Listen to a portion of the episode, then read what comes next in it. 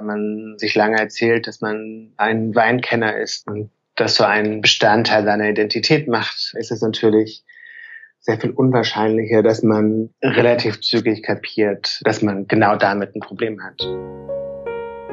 Herzlich willkommen zu Ohne Alkohol mit Nathalie. Dieser Podcast ist für alle, die ein Leben ohne Alkohol führen wollen.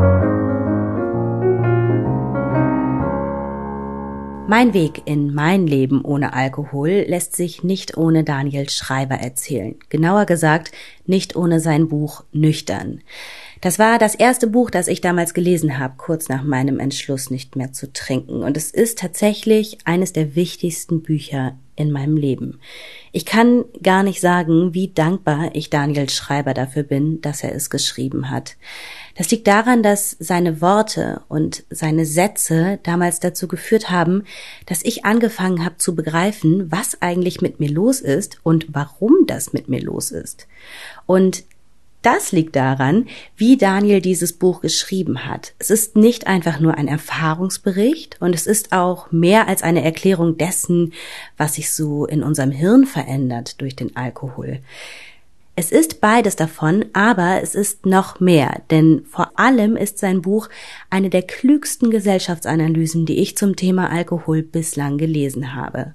Und diese Analyse, die war für mich damals, ich übertreibe jetzt nicht, wie eine Offenbarung. Und deswegen wollte ich diesen Podcast unbedingt mit einem Interview mit Daniel Schreiber starten. Hallo. Hi. Hi, hi, hi. Schön, dich zu hören. Genau, jetzt sind wir online. Es hat geklappt. Ja, es hat geklappt, aber das war alles andere als selbstverständlich. Mal kurz für den Hintergrund. Daniel gibt eigentlich gar keine Interviews mehr zu nüchtern. Mittlerweile ist es nämlich schon fünf Jahre her, dass das Buch erschienen ist und seitdem hat er schon ein weiteres Buch veröffentlicht. Zu Hause heißt das. Und jetzt schreibt er gerade schon am nächsten. Ich habe damals seinen Agenten angerufen und um dieses Interview gebeten und er meinte dann so, nee, nüchtern das, ähm, das hat er eigentlich schon hinter sich gelassen. Aber wenn Sie möchten, können Sie es ja mal probieren. Ich leite die Mail weiter. Und dann kam ein paar Tage später die Antwort und als ich die Antwort gelesen habe, bin ich aufgesprungen und durch die Wohnung getanzt. Da stand nämlich drin, dass er für meinen Podcast, für Ohne Alkohol mit Natalie, eine Ausnahme macht, weil er die Idee zu diesem Podcast so toll findet. Es war so, so schön, das zu lesen. So, jetzt aber. Daniel Schreiber ist 41 Jahre alt, lebt in Berlin und trinkt mittlerweile seit rund acht Jahren keinen Alkohol mehr. Ich spreche mit ihm darüber, warum es so schwer ist, sich sein Alkoholproblem einzugestehen. Wir reden darüber, was das für innere und äußere Mechanismen sind, die dazu führen, dass wir uns viel zu lange belügen und dass wir es viel zu lange nicht wahrhaben wollen. Ich habe ungefähr 15 Jahre lang sehr viel getrunken und habe nie geglaubt, dass es irgendwann auch nur ein Problem werden könnte für mich. Aber Ihr ahnt es, es wurde eins. Und auch Daniel versuchte sein Trinken zu kontrollieren. Alkohol nur noch zweimal die Woche, kein Bier mehr, keine harten Sachen mehr und so weiter und so weiter. Ungefähr jeder, der zu viel trinkt, kennt das. Und irgendwann habe ich versucht, nur zweimal die Woche vier Liter Wein zu trinken. Und, äh, und da habe ich dann festgestellt, dass das äh, nicht geht.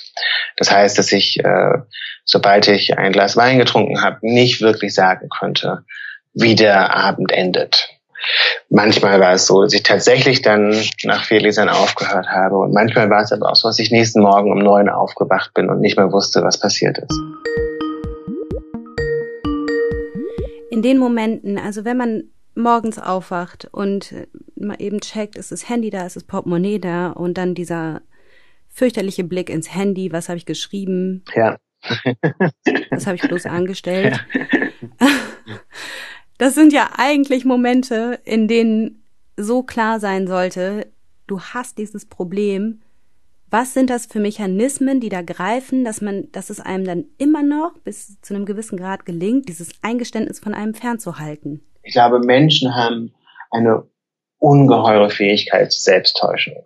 Wir alle erzählen uns Geschichten über uns selbst und über unser Leben, die äh, nicht unbedingt der Wahrheit entsprechen auch wenn man viel trinkt, ist man selten der Einzige, der so viel trinkt äh, wie, wie man selbst. Ähm, das heißt, man ist selten der Einzige, der äh, morgens in sein Handy guckt und, äh, und Panik bekommt. Und das Interessante ist sogar, dass Leute, die nicht aus dem klassischen Bildungsbürgertum kommen, sondern ähm, meinetwegen sehr schlecht bezahlte Jobs haben, dass die oft tatsächlich schneller nüchtern werden. Ähm, und äh, das hat damit zu tun, das, also das fand ich eine sehr faszinierende Studie, das hat damit zu tun, dass man sich natürlich, ähm, äh, wenn man eben aus einer wohlhabenderen Schicht kommt, äh, dass man sich bessere Fassaden aufbauen kann, dass man sich bessere Geschichten erzählen kann, dass man sich länger erzählen kann, dass man äh, nur trinkt, weil man das Terroir dieses bestimmten Weines mag, dass man sich länger erzählen kann, dass es äh, eine ganz andere Sache ist, sich äh, in irgendeinem Luxushotel in Dubai zu betrinken, äh, anstatt äh, zu Hause zu sitzen vor dem Fernseher. Ja, dass ich habe hier ähm, im Vorfeld mit einem Psychiater, also mit, mit dem Leiter einer Suchtklinik hier im Chiemgau gesprochen und der sagte auch, es ist mittlerweile gesichert, dass vor allen Dingen Frauen aus sozioökonomisch höher gestellten Schichten mehr trinken. Ja, genau. Ja, ja es war für mich auch so ein Moment, in dem ich dachte, wow, krass, okay. Und genau, und es ist eben nicht nur das Problem, dass sie mehr trinken, sondern auch, dass sie äh, schlechtere Chancen haben, davon loszukommen weil eben da diese ganzen Geschichten, die man sich erzählt, ein Hindernis sind. Das heißt, wenn man sich lange erzählt, dass man ein Weinkenner ist und das so einen Bestandteil seiner Identität macht, äh, ist es natürlich sehr viel unwahrscheinlicher, dass man relativ zügig kapiert, dass man genau damit ein Problem hat. Weil das auch eine Riesenlücke ins Leben reißt natürlich, ne? Wenn ich mir mhm. da meinen Freundeskreis drumherum aufbaue und meine Freizeitaktivitäten, was mache ich dann mit der Zeit und mit diesen Kontakten, die ich ja eigentlich gar nicht mehr pflegen kann, so wie ich sie gepflegt habe? Ja.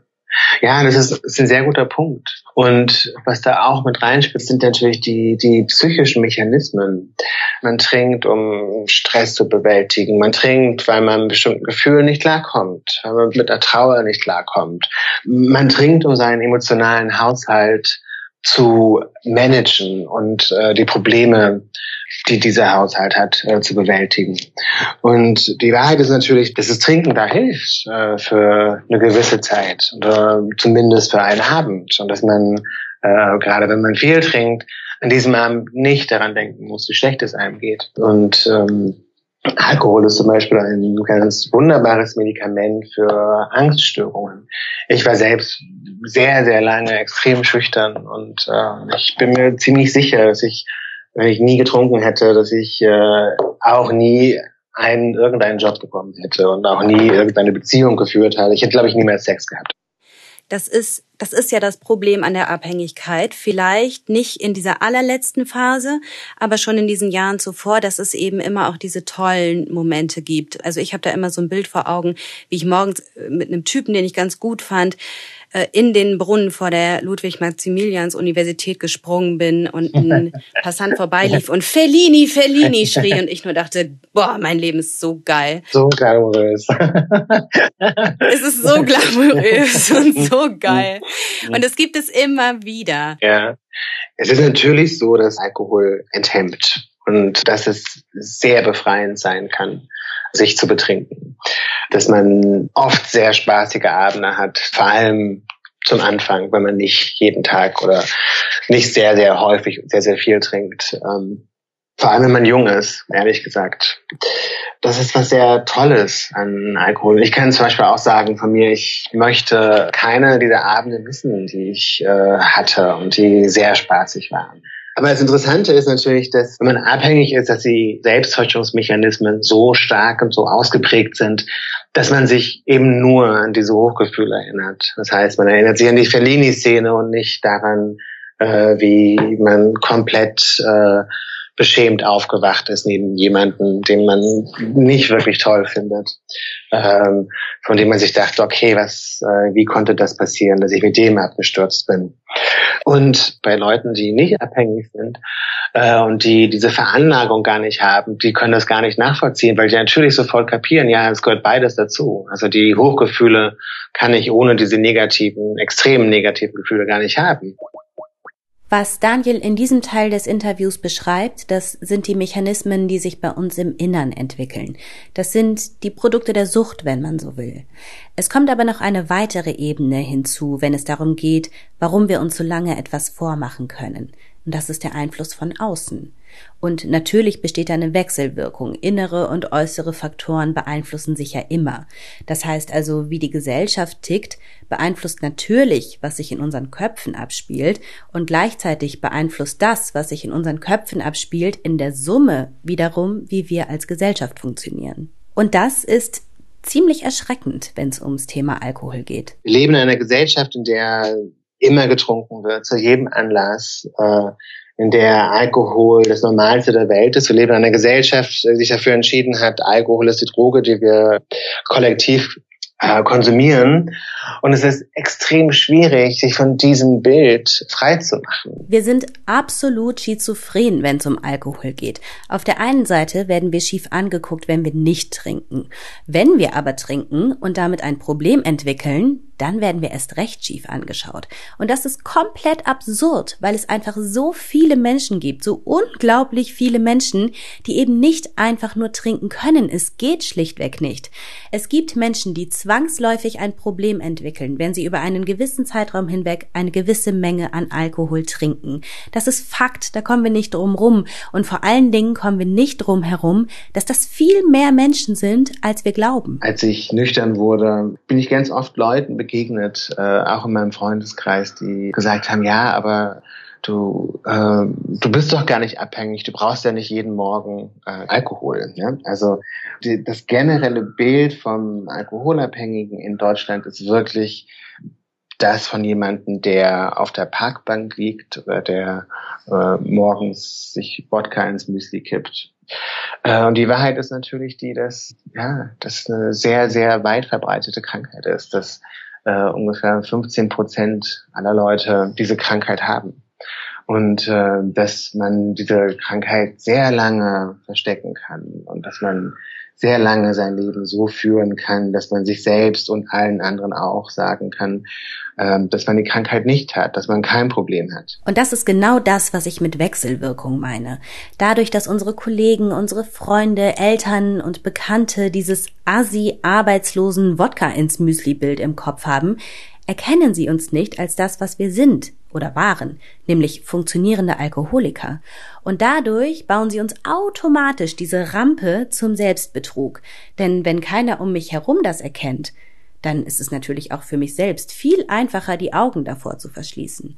Oder in anderen Worten? Die Wahrheit ist natürlich, dass die Gesellschaft als solche diese Krankheit unterstützt, indem sie so tut, sie wäre eine Randerscheinung und kein, kein Massenphänomen. Und es geht noch weiter, denn selbst wenn wir erkennen, ei, da trinkt jemand schon sehr viel oder ich trinke sehr viel, dann taucht auch schon das nächste Hintertürchen auf. Dann kommt die nächste allgemein akzeptierte Geschichte, an die unser Hirn sich klammern kann.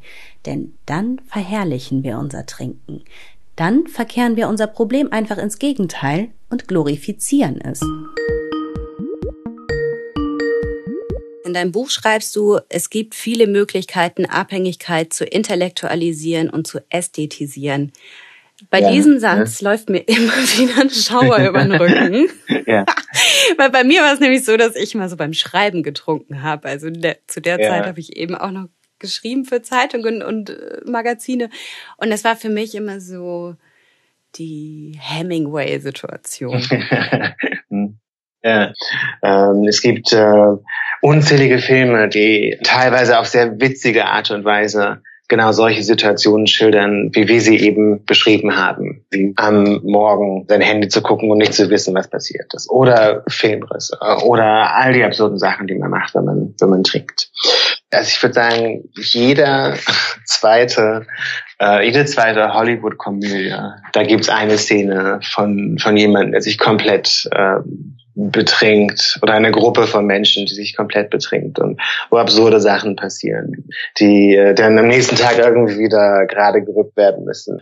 Es gibt bestimmte Bilder wie das von dir erwähnte Hemingwaysche Geniebild vom Autoren, der ähm, abends irgendwie eine Flasche Whisky trinkt und ähm, währenddessen großartige Sachen schreibt. Und diese Bilder sind ja unglaublich mächtig. Ja, und ich glaube, dass es auf der ganzen Welt natürlich keine Kultur gibt, die äh, einen guten Weg gefunden hat, mit dieser Krankheit umzugehen, von der ein Großteil der Menschen betroffen ist und äh, deren Existenz die meisten von uns leugnen.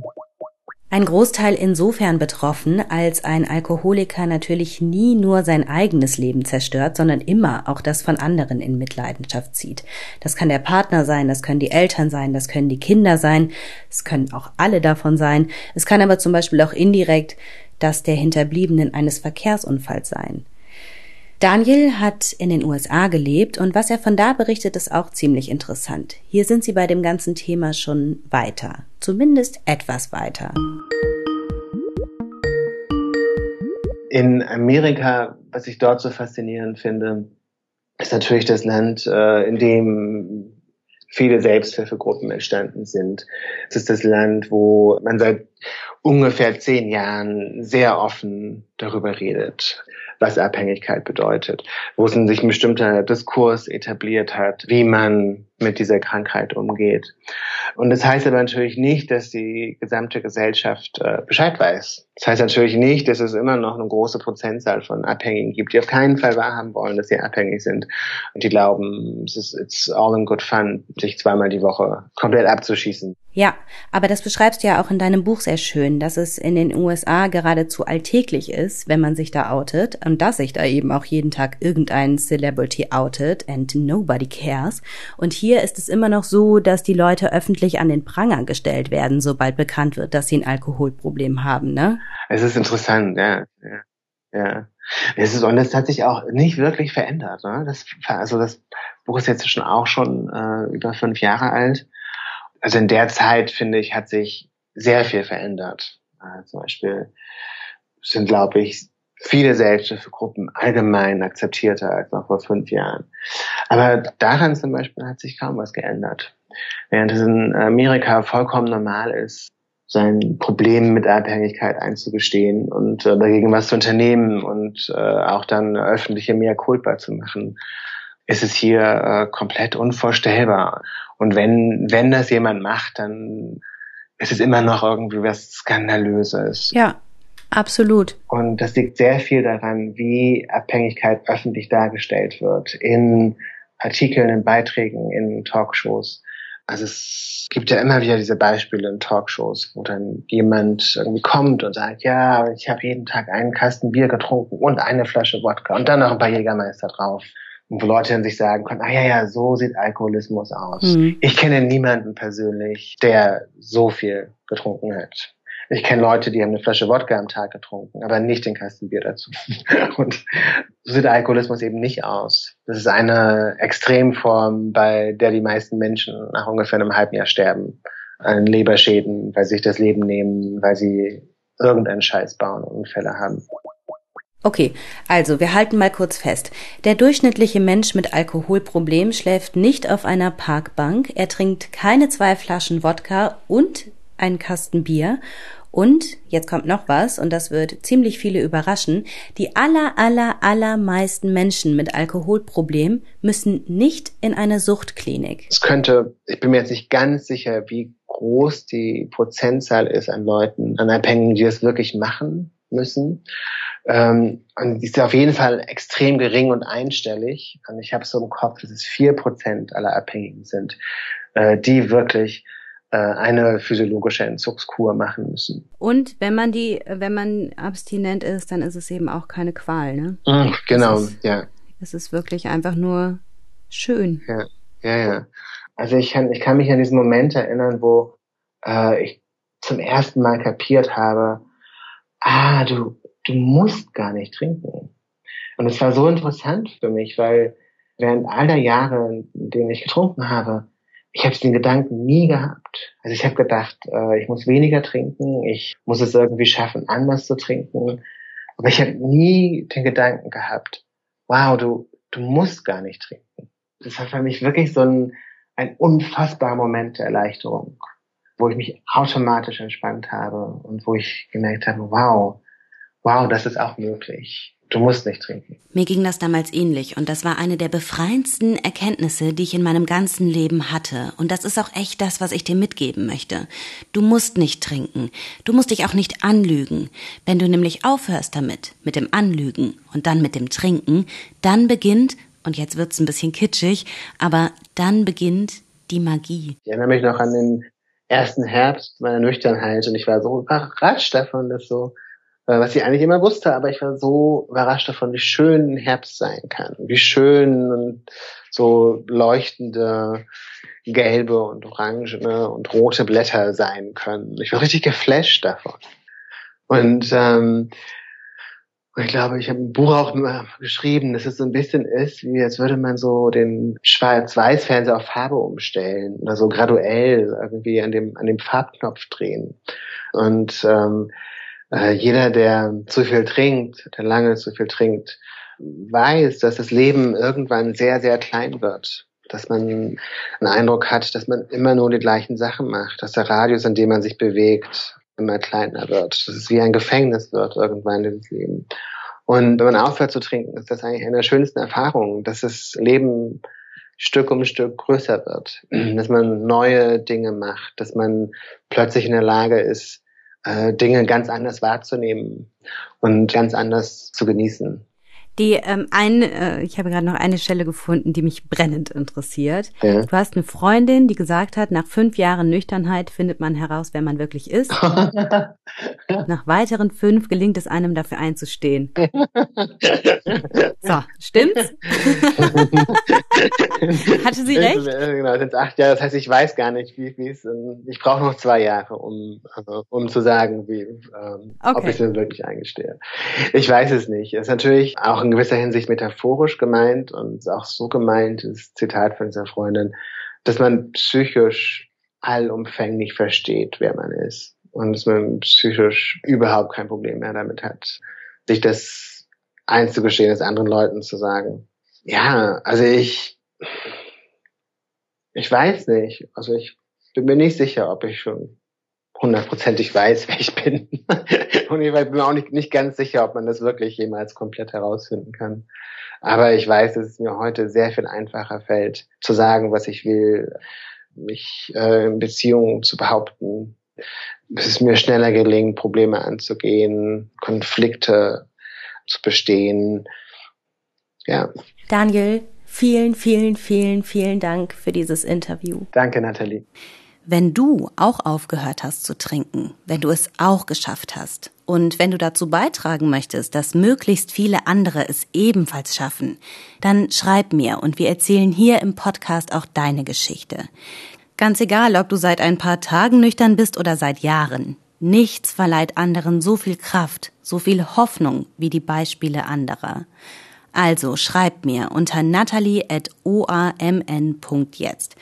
Ich würde mich riesig freuen, von dir zu hören und ich bin mir sicher, ich wäre dann nicht die Einzige.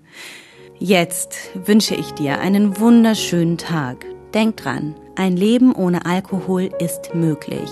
Und es ist nicht nur möglich, es ist eine einzige Befreiung.